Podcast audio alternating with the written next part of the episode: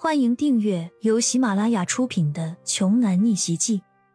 我有一条金融街。作者：山楂冰糖，由丹丹在发呆和创作实验室的小伙伴们为你完美演绎。第一百四十五章，望着眼前娇柔可人的李欣，初吻定情的无声表白，骄阳一时之间还没有完成理清自己对李欣的情感头绪。所以他实在是有些无法直接向李欣解释，而且一时半会儿，骄阳也解释不清楚。他只是微微低着头，深情款款的俯视着满脸含羞不已的李欣，保持着一贯的沉默。也许此处无声胜有声，什么都不说，反而是胜过了千言万语的情话吧。这个时候，再也忍耐不下去的许文强终于爆发了。李欣和骄阳的这一记深吻，实实在在的刺激到了他全身敏感的神经元。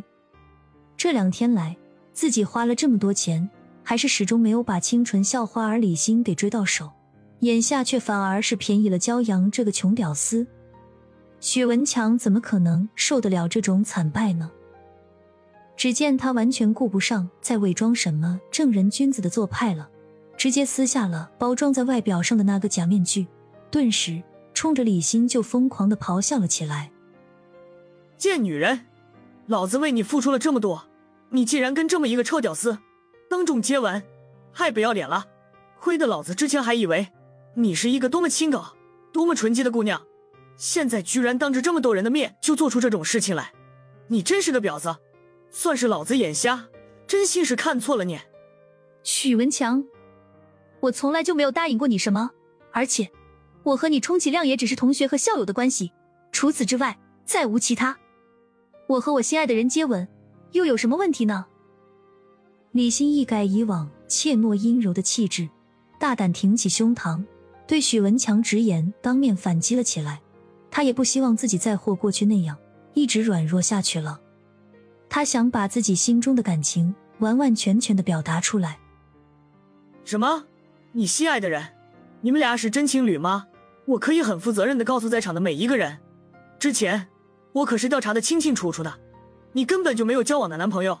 只不过，必须得实话实话的是，看你最近一阵子的穿着打扮，确实也变得和过去不一样了。至于你是不是被哪个大老板包养当了人家的小三儿，那我可就真心不知道了。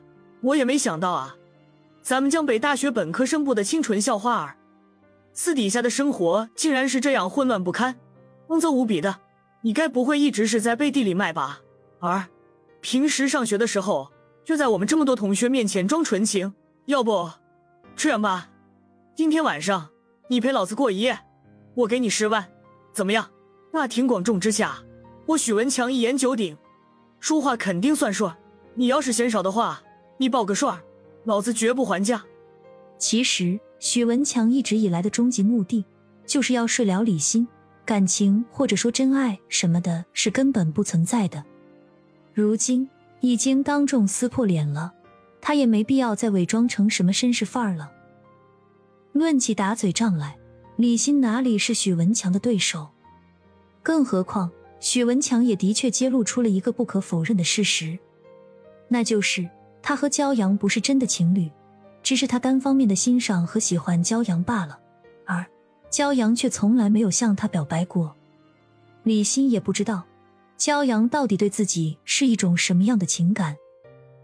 小丫头被许文强这么一说，眼眶变得通红了起来，盈盈的泪水在眼眶里直打转。